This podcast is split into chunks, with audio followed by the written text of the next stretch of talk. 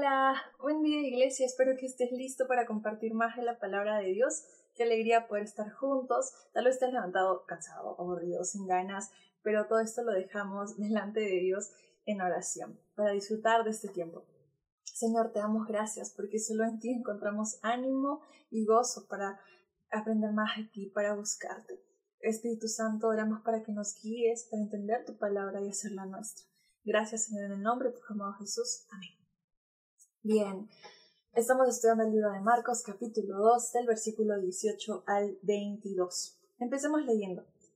Al ver que los discípulos de Juan y los fariseos ayunaban, algunos se acercaron a Jesús y le preguntaron, ¿Cómo es que los discípulos de Juan y de los fariseos ayunan, pero los tuyos no?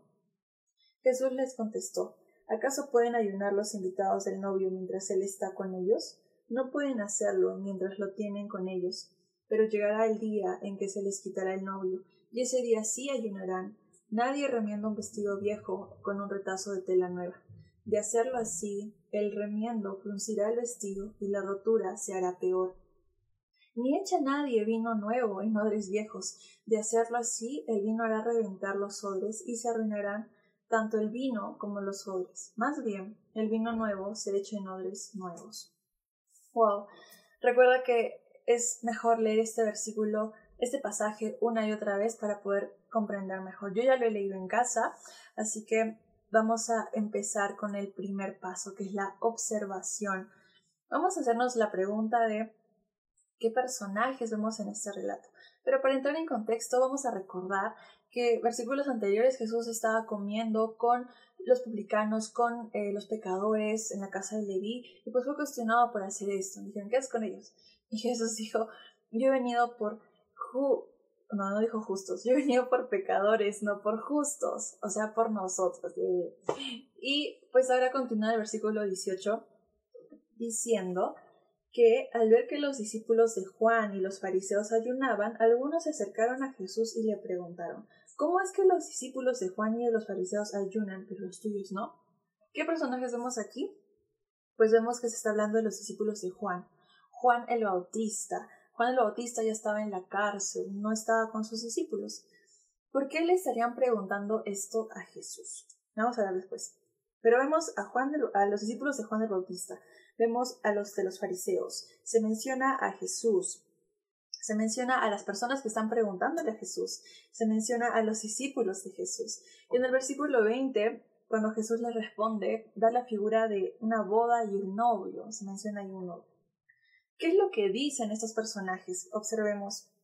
Como hemos visto, se le acercan a Jesús y le dicen, ¿por qué los discípulos de Juan el Bautista ayunan? Los de los fariseos también. ¿Y los tuyos no? ¿Qué pasa?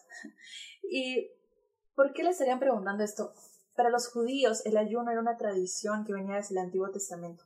Una vez a la semana ellos ayunaban. Era un día que se asociaba a tristeza, pena, porque confesaban sus pecados cometidos. Era el día donde esperaban ser purificados. Pero para otros judíos, como los fariseos, el ayuno empezó a ser como una práctica que los hacía sentir más espirituales, porque los fariseos ya no ayunaban una, ayunaban dos veces a la semana y se jactaban de esto. Podemos pensar que estaban eh, preguntándole a Jesús, como que tratando de medir la espiritualidad de sus discípulos, porque sus discípulos no estaban ayunando, y también para saber qué es lo que Jesús pensaba de esa tradición judía. En el versículo 19 vemos que Jesús les responde con esta pregunta, ¿acaso le pueden, pueden ayunar los invitados del novio mientras él está con ellos? No pueden hacerlo mientras lo tienen con ellos, les dice Jesús. Porque Jesús les habla así, les da la figura de una boda, ¿no? Usemos la imaginación como nos enseñó el pastor Arcadio. En una boda, hay, hay celebración, todo esto así, tendría espacio el ayuno. Los invitados estarían ayunando, no, no estarían celebrando con el novio. Y Jesús ahí se pone como el novio, se pone, este, se, se, se presenta como el novio.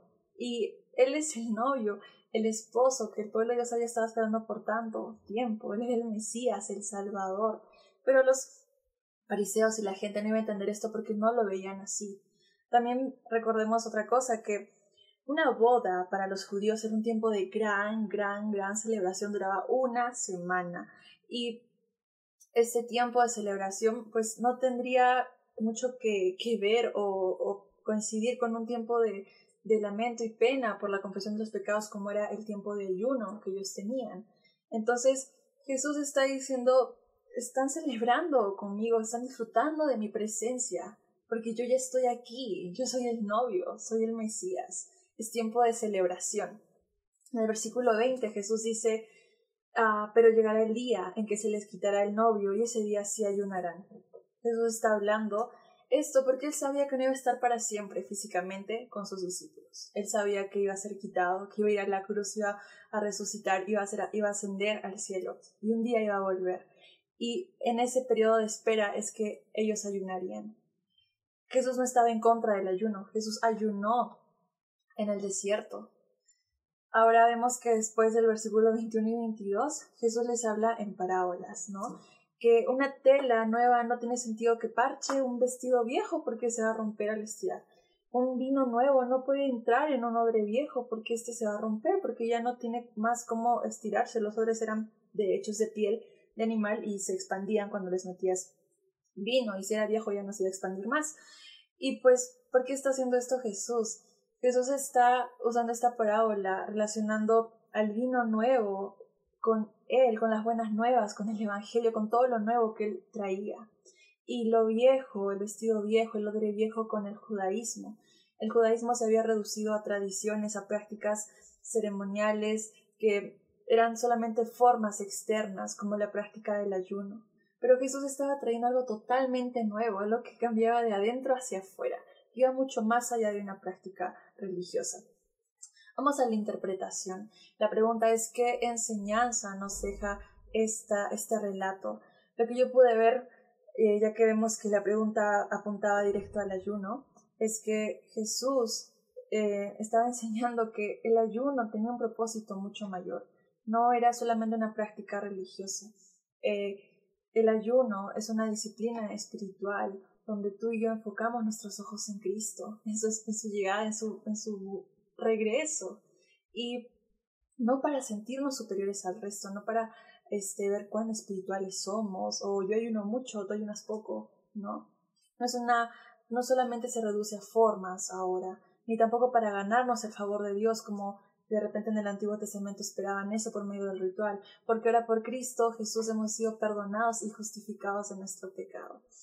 Entonces el propósito del ayuno es abstenernos de un bien este, temporal como es la comida, para disfrutar de nuestro bien mayor que es Cristo Jesús, disfrutar de su presencia, celebrarlo a Él, porque Él ya es una realidad en nuestra vida. No está físicamente aquí, pero sí disfrutamos de su presencia a través del Espíritu Santo.